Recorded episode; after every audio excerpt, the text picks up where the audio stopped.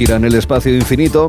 Ya tenemos con nosotros a los compañeros que nos dan esa vuelta al mundo. Es el orden mundial, actualidad de relaciones internacionales, diplomacia, política, con eh, Fernando Arancón. ¿Qué tal? Buenas tardes. ¿Qué tal? Muy buenas.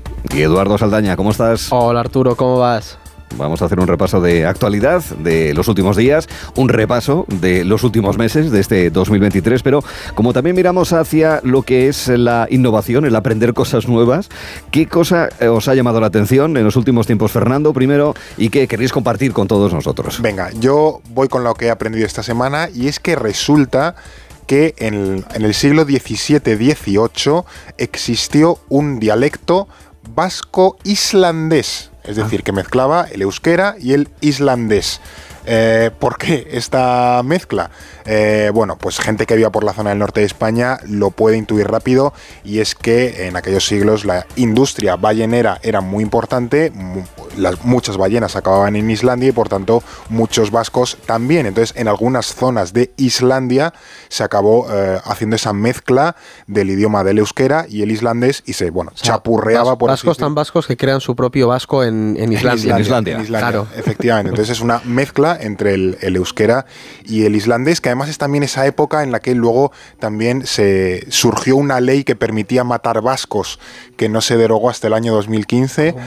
Hubo, hubo, un incidente en, Islandia? en 1615 creo, eh, por el que bueno, unos, unos vascos, unos balleneros, eh, embarrancaron en Islandia, hubo un invierno muy malo y por tanto les acusaron de robar las autoridades islandesas y básicamente masacraron a decenas de vascos, que claro, en la Islandia entonces, que vivirían muy poquitas personas, sería mm. poco menos que, que, una masacre considerable.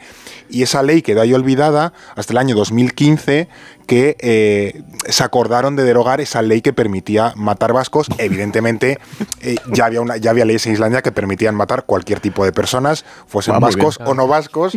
Eh, pero, disparo antes de preguntar. no, había, no, había, turismo entre el País Vasco y Islandia hasta el 2015. Por si acaso, pero bueno, hicieron ahí como un, como un acto un poco simbólico de derogar esa ley. Como los, pueblos de España que le habían declarado la guerra a Francia y se acordaron 200 años después de que no habían firmado la paz, pues este tipo de cosas, ¿no? bueno, y entonces Dando la mano al Endacari en plan, ven aquí. Eso es, eso es. Eso es. Pero es todo como la historia de los balleneros, ¿no? Que, también se extendieron por, por buena parte del norte de Europa y conectaron sociedades que de otra forma no hubiesen tenido ningún tipo de relación. Bueno, en la bandera de Terranova aparece una curriña dentro de la bandera de, ese territorio canadiense de Terranova. sí, sí, por la no sabía. También Yo tampoco, pero tiene sentido, claro. A mí me, es más, creo que en de las banderas que aparecen en WhatsApp, creo que aparece la bandera de Terranova y está ahí. Y si no, ahí aparece una pequeña bandera, una pequeña curriña dentro de la bandera de Terranova. Es una cosa muy. La, pesca casi nos lleva hasta una guerra con Canadá, o sea que. Eh, ah, el fletán. Es verdad. la guerra del fletán. Pero somos tan mayores, yo no sabía que era tan mayor. bueno, y tú, Eduardo, ¿qué nos pues, has aprendido? A ver cómo superas esto. No, yo, sí, porque buena, buena.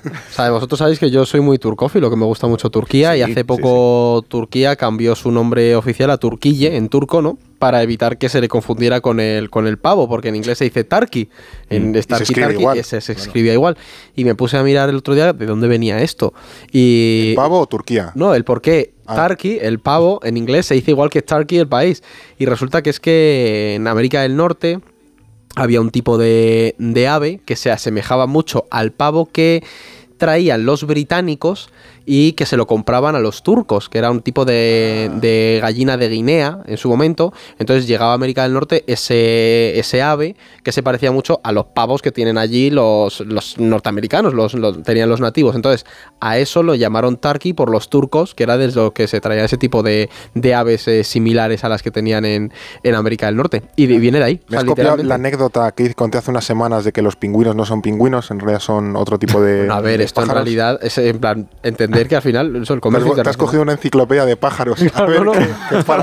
me resultaba curioso porque digo, ¿tiene, tiene alguna relación con el país y efectivamente es que mm. las gallinas de Guinea eran exportadas por los turcos a los británicos que las llevaban a sus colonias y los mm. nativos tenían un tipo de gallina que es típica de México y que es el pavo que tienen en Estados Unidos y lo llamaban turkey por los turcos. Ah, el pavo ese del, del ah. moco. Ese del moco feo que ves en todos los... que perdona el presidente cuando estaban los colonos. pues ese se parecía a las gallinas de Guinea y a los pavos que traíamos desde traían los británicos de Europa y de Oriente Próximo y lo, se lo compraban a los turcos. Entonces los británicos dijeron, ah. pues Tarki el pájaro, Tarki Tarki, Tarki el, país, ya está. Ahí se acabó.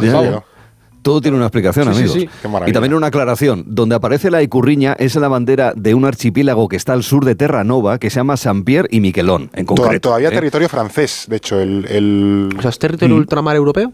Eh, no sé si es territorio ultramar, pero sigue siendo territorio francés. Francés, Sí, ¿no? parte de la Junto con la Guayana, como- como- Los, los, los únicos. Bueno, y luego también está la Y en isla el Caribe del- tienen algunas en el Caribe, islas, ¿no? sí, la isla de San Martín, Sí. que está compartida con Países Bajos, una isla diminuta Sí. que está es franco-neerlandesa. Como la isla de los faisanes. Y donde hay Eso unos vídeos en YouTube de aviones de la KLM aterrizando justo Eso es, en una la playa. playa. muy- Eso es, que se pone la gente en la verja a ver si le sale Sí, volando esa de la turbina. Eso Pero qué frikis, madre mía. Bueno, vamos, A, vamos a empezar a contar cosas de la actualidad internacional que ha sido profusa como tema central de la semana. A ver, hemos querido hacer repaso, como era algo de esperar, de acontecimientos internacionales eh, en esta memoria que tenemos de 2023. Lo primero, Fernando, querría preguntar para vosotros, ¿cuál ha sido el acontecimiento internacional más relevante, más de, de más peso durante estos últimos 12 meses? Pues este año que ha sido tranquilo dentro de los últimos que llevamos, que también es que Ya, estaba el listón estos, muy meses- estos tres meses han sido. Bueno, pero veníamos de unos, años, de unos años bastante complicados. Entonces, yo me voy a quedar con una cosa que pasó en junio, que es la eh, que más tuvo su secuela. eh, esto fue la rebelión de Prigozhin en, en Rusia. ¿de verdad? Eh, que luego el pobre Prigozhin cayó, en el sentido literal y figurado, porque Sí. eh, un par de meses después eh, su avión explotó. el- Casualmente. cosas que pasan Sí. cuando desafías a Putin, que tus aviones empiezan a tener falta de mantenimiento y luego se caen. Pero me, me pareció bastante importante porque al final, bueno, era, era un- una rebelión en, en Rusia directa contra Putin, amenazaba su poder, podía haber supuesto eh, un cambio, vamos, tremendo en la propia guerra de Ucrania si llega a tener éxito. O sea, recordemos que, que Prigozhin llega a estar 200 a 200 kilómetros de Moscú y de repente se para y dice, me voy. O sea, me voy por otro camino, me voy a Bielorrusia, he llegado a un acuerdo, me exilio. Entonces fue como muy extraño, un poco Aníbal a las puertas de Roma y, y ahí quedó. No sabemos qué hubiese pasado si, si Prigozhin hubiese seguido. decide pero seguir tirando vaya- por la autovía. va- vaya horas, ¿eh? Yo. Sí, sí. Eso me pilló lejos, pero lo recuerdo. Sí, sí, claro. sí. Es de las cosas que forman parte de la memoria de este año. ¿Dónde nos llevas tú? ¿Qué resaltas tú más de este año, Eduardo? Pues a ver, yo mm, tengo dos. En el corto, o sea, por, por la implicación que tienen a nivel a futuro, ¿no? En el corto plazo creo que lo de Israel y Gaza, asumo Sí. que todos estamos de acuerdo en que ha sido como el acontecimiento más mm, grande que hemos vivido. Pero en el medio plazo, para mí el más significativo es el golpe de Estado en Níger. ¿Mm? Porque creo que cambia muchas dinámicas a nivel internacional y fue como un golpe de Estado en una región que ya es de por sí inestable, pero se dio en un país en el que había bastantes eh, perspectivas de, de tranquilidad, por lo menos acaba de pasar democráticamente el, presidente. Y de repente se produjo el golpe de Estado y como que todo el foco se volvió a poner en el Sahel y hemos visto cómo se está contagiando y sobre todo para mí fue muy significativo, eh, Arturo, cómo Francia no supo reaccionar a esto y había perdido claramente el poder en, en una zona que había sido tradicionalmente suya. Y como Nigeria, que esto nunca hemos hablado en Gelo, pero Nigeria es una, la gran potencia, una la segunda gran potencia africana, no supo mantener la estabilidad en su región de influencia. Y creo que eso ha sentado un precedente que me atrevo aquí a vaticinar que a lo largo del año que viene, 2025 también, veremos cómo otros militares en la zona se animan y, y dan también golpes de Estado en países de la región. Ya por desgracia. Nigeria estuvo a punto de entrar en, en Níger para restaurar el gobierno democrático. Como se, vino muy arriba, se hinchó mucho el pecho, pero luego no lo hizo. Y eso, claro, deja Sí. un antecedente muy, muy Claro, bien. mucha gente tomó nota de que Nigeria no tenía Se le calentó la boca Claro, y- perro ladrador, pues han dicho, pues ya está. Ya, ya. No, Nigeria es un país interesantísimo en ese sentido porque es verdad, creo que son como 100 millones de habitantes, es muy grande. Más, y yo creo que Tiene tre- petróleo, más de 100 millones. Sí, Pues sí, sí, sí, sí. Debe estar en ciento y muchos, camine los 200 si no los ha si Bueno, de hecho es que yo sí. creo que va a ser de los países más poblados de... Con la República Democrática del Congo. Sí, sí, también. sí, sí. Mm, Sí, sí, sí. Pues interesante esos dos eh, puntos, eh, o tres más bien que acabáis de mencionar en este año en el que, como habéis eh, señalado, de lo más llamativo y ha sido más visible y continúa desgraciadamente son esas eh, situación entre Israel en eh, Gaza, Hamas y demás. Pero también, ojo, no hay que olvidarse de Azerbaiyán en la región de Karabaj. verdad. De, de ahí qué lección podemos sacar? Buah, es que eso yo, lo, si, lo, si lo piensas, Arturo, hemos visto este 2023 el éxodo de 130.000 personas, ¿eh? Mm. Porque se dice pronto, pero 130.000 armenios abandonaron la región de- del Alto Karabaj. Bueno, tenemos varios millones de desplazados en Gaza también. Sí, sí, sí, claro, pero que sí, pero los pero los gazatíes siguen dentro de la Sí, franja, sí, sí, sí, o sea, sí. que por supuesto unas condiciones que infrahumanas, pero pero lo otro también, o sea, yo visualmente dije, ¡buah! Esto no me lo, no me lo esperaba esas, esas colas y lo de, lo de Gaza, por supuesto, que está siendo también eh, muy trágico, pero en cuanto a las lecciones, Arturo, creo que este año también es muy significativo por, por esa idea de que el sistema internacional no está sabiendo responder a las crisis que tenemos. Lo del Karabaj fue el primer gran ejemplo del 2023, ya veníamos de lo de Ucrania, y ahora lo de Israel y Palestina es el, el otro gran ejemplo que vemos, como las Naciones Unidas pues están viendo como las vacas que ven el tren pasar, no pueden hacer nada. Eh, hay un sistema internacional que es incapaz de dar una respuesta a una crisis humanitaria sin precedentes. Entonces creo que son como dos acontecimientos que si los miramos en perspectiva y, y, los ponemos en, en, la misma en la mesa, sí que nos muestran que a lo mejor, eh, pues eso, el, el, orden internacional que conocíamos no es tan solvente, ¿no? Instituciones como sobre, las Naciones Unidas. Sobre todo aquí, claro, miramos un año finito, es decir, un, claro. un marco muy específico, pero luego hay unas corrientes de fondo que yo entiendo mm. que en el día a día no nos da tiempo a mirar eh, bien, pero que siguen ocurriendo, que son tendencias a 5, 10 o más años, y al final es lo que comentaba Eduardo, que la globalización que entendemos de los 90, está mm. de abrir, eh, de eliminar barreras comerciales, de que el mundo sí, más multipolar. Efectivamente, que esté mucho más interconectado entre sí, eso está empezando no ha yo no creo que vayamos hacia una desglobalización o que sea el fin de la globalización, pero sí vamos a una mutación, una globalización diferente a la que conocíamos y uno de los factores es lo que apunta Eduardo, que es que al final en los últimos años hemos visto muchas agresiones militares que antes sí tenían una respuesta y ahora hmm. no tienen una respuesta. Claro. Hay más bloques tal vez, ¿no? En claro, fin, claro bueno. los analistas. Pero es, es, lo que decíamos exactamente hace un momento con, eh, con estas eh, cuestiones, que al final la gente toma nota. Cuando tú invades un país y el mundo no reacciona, cuando sea Rusia, sea, eh, sea Azerbaiyán o sea Israel y el mundo no reacciona, eso genera un antecedente. También claro. lo hemos visto con, con, el tema de Guatemala, o sea, de Guatemala, no, de Venezuela, Venezuela, con el, con el Esequibo, ¿no? Que se mm. puede amenazar y el mundo simplemente se queda ahí mirando y no hace nada. Pues al final el mensaje es claro, que es hazlo, que nadie te va a parar los pies. Es un mensaje muy peligroso. Mm. Sí, sí. Hoy fíjate, hace un año ha habido muchos cambios, porque ha habido elecciones y de eso también habéis hablado durante el año. Y hace un año de, del asalto o el intento de asalto al Congreso en Brasilia, eh, después de la derrota de, de, Bolsonaro y el regreso al poder de Lula da Silva. Pero bueno, ha habido citas electorales también de relieve en esta ocasión, Fernando. No, no, totalmente. O sea, el, el, el, los dos asaltos a los Capitolios, primero el de Estados Unidos y luego de Brasil, nos enseñaron un poco cómo de turbulentas son las transiciones de poder, que en Europa las tenemos asumidas como, bueno, se va un presidente, entra otro y aquí no pasa nada. No, no. Es que en el mundo siguen siendo cuestiones muy delicadas de que alguien salga del poder y entre tu, tu contrario, tu opuesto a gobernar, ¿no? Que hace falta como mucha, mucha altura y no todos los países saben hacerlo. Pero, por ejemplo, este año hemos tenido elecciones en Polonia, que ha cambiado el, el Cambio gobierno. gordo, además. Sí, Salió sí. el, el, el, gobierno. Un cambio de, importante efectivamente salió el gobierno de ultraderecha y euroescéptico eh, y entró uno pues de derecha claramente de derechas, europeísta. efectivamente de derechas europeístas no luego también hemos tenido las elecciones en Argentina eh, que entró Milei y ha, y ha tomado posesión incluso.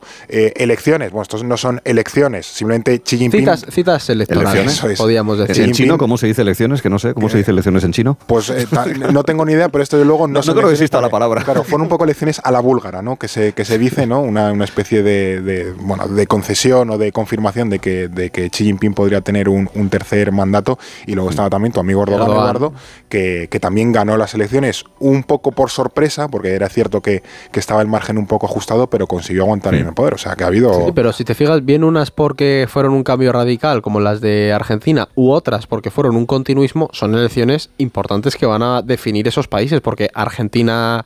Turquía o, o el caso de China con Xi Jinping, las elecciones del 2023, eso es a futuro, ya esos líderes se quedan ahí. Bueno, a ver, a ver, mi ley. Y en el 24 claro. nos vamos a hinchar de elecciones. Sí, sí, claro. el 24 va a ser curioso.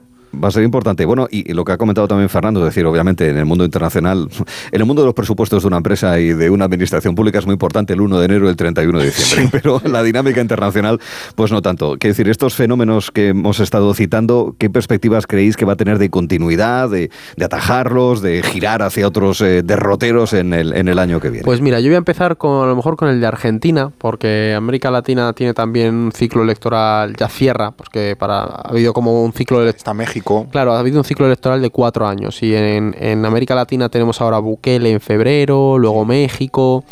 Eh, parece que a lo mejor Perú tiene elecciones. Venezuela también. Venezuela también. Tener. Mm. Entonces yo creo que el caso de Milei, por ejemplo, va a ser importante por el mensaje que lance a, la región. Porque si Milei aguanta, creo que va, a haber muchos perfiles que, le imiten, ¿no? Como, mm. como él. Y luego, por supuesto, creo que Gaza, o sea, Palestina, Israel va a tener un claro eco en el 2024, ya lo estamos viendo con, con el Mar Rojo, pero vamos a tener mucho Gaza, mucho Israel. Sobre todo creo que los primeros cuatro meses de, del 2024 va a continuar. Sí, sí, va a haber, va a haber bastante, yo que sé, también tenemos las, las, eh, las elecciones del Parlamento Europeo. Es verdad que, ahí lo de Polonia... Claro, puede, tener, interesante tener un impacto. Luego hay elecciones también en, en India, por ejemplo. Esas son muy importantes. Claro, en, en, Rusia hay elecciones, pero bueno, no van a ser muy determinantes. En ¿Elecciones? Estados Unidos, por supuesto. ¿Elecciones en ruso? claro, no tengo ni idea. Pero de nuevo, esto como en China tampoco son elecciones. Es que Arturo, en el 2024 medio mundo está convocado a las urnas a nivel demográfico. Entre la India, Indonesia también tiene. Estados Unidos en Estados Unidos, si te pones a sumar, Sí, sí, sí. Sudáfrica también. Mm. Nos hemos, nosotros hemos agotado el cartucho ya entre mayo y julio en España, que las europeas, evidentemente, bueno, y algunas autonómicas, pero eso ya excede, digamos, al ámbito del que estamos hablando. Vamos a fijarnos ahora en las noticias más recientes, eh, porque se acaba el año, es verdad, pero sigue habiendo más eh, información y cosas novedosas que comentar. Oriente Próximo, ahí nos fijamos. El Mar Rojo, ha hablado Pedro Sánchez precisamente sobre operaciones militares en esa área. Los iraníes acusan a Israel de acabar con un alto mando de la Guardia Revolucionaria. Estados Unidos ha un ataque hutí en las últimas horas. Lo último que se puede contar, Fernando. Pues eh, lo último que sabemos es que efectivamente Estados Unidos está haciendo algunos ataques, también Israel. Eh, esto nos acerca al riesgo de que haya una extensión del conflicto por toda la región, en el sentido de nuevo, no hablamos fantasmas de Tercera Guerra Mundial para para No, esto no ocurre así, pero eh, como se internacionalizó el conflicto con el tema de los hutíes en el estrecho del Babel Mandeb, pues Israel y Estados Unidos están respondiendo. Pensemos que muchos de los conflictos están interconectados entre sí, igual que Irán sabemos que apoya a Hezbollah, a Hamas, a los hutíes, pues aunque no vaya a haber un conflicto directo, dudo mucho que vaya a haber un conflicto directo entre, por ejemplo, Israel e Irán o Estados Unidos e Irán, Mm. juegan con los actores subsidiarios que se llaman, con un poco los, los peoncillos que están eh, por ahí, y se atacan entre ellos o se intenta limitar su, poder. Hemos oído hace un rato en las noticias ¿no? que Marx estaba reanudando el paso de los barcos por el mm. estrecho de Babel Mandeb. ¿Hasta qué punto los hutíes o incluso Irán se pueden permitir prolongar una eh, tensión muy importante y de manera prolongada? Pues tampoco creo que mucho, porque al final, si tú mantienes, por decirlo, la tensión eh, durante mucho tiempo, tú también te puedes quemar. Yo creo que es también lo que han hecho eh, los hutíes, es mandar una señal muy clara de, oye, yo puedo hacer esto, tengo aquí un poco la llave del grifo de la zona y mm. tened cuidado de cómo jugáis vuestras cartas porque yo aquí también tengo, tengo cierta mano y que no soy un actor ni mucho menos irrelevante, ¿no? Sobre todo presión a Netanyahu, yo creo que la presión contra Netanyahu ha aumentado mucho ahora. Sí, sí. Netanyahu ya se ha convertido en, yo creo que en, un activo bastante incómodo dentro, fuera de Israel, o sea que... En Estados Unidos le están dando bastante la, espalda cada vez más. Están yo creo que, su capital político está ya en las últimas. Está viviendo su Yom Kippur particular. Sí, sí, sí. Y aquí en Europa estamos pendientes en el caso de Suecia y su ingreso en la OTAN.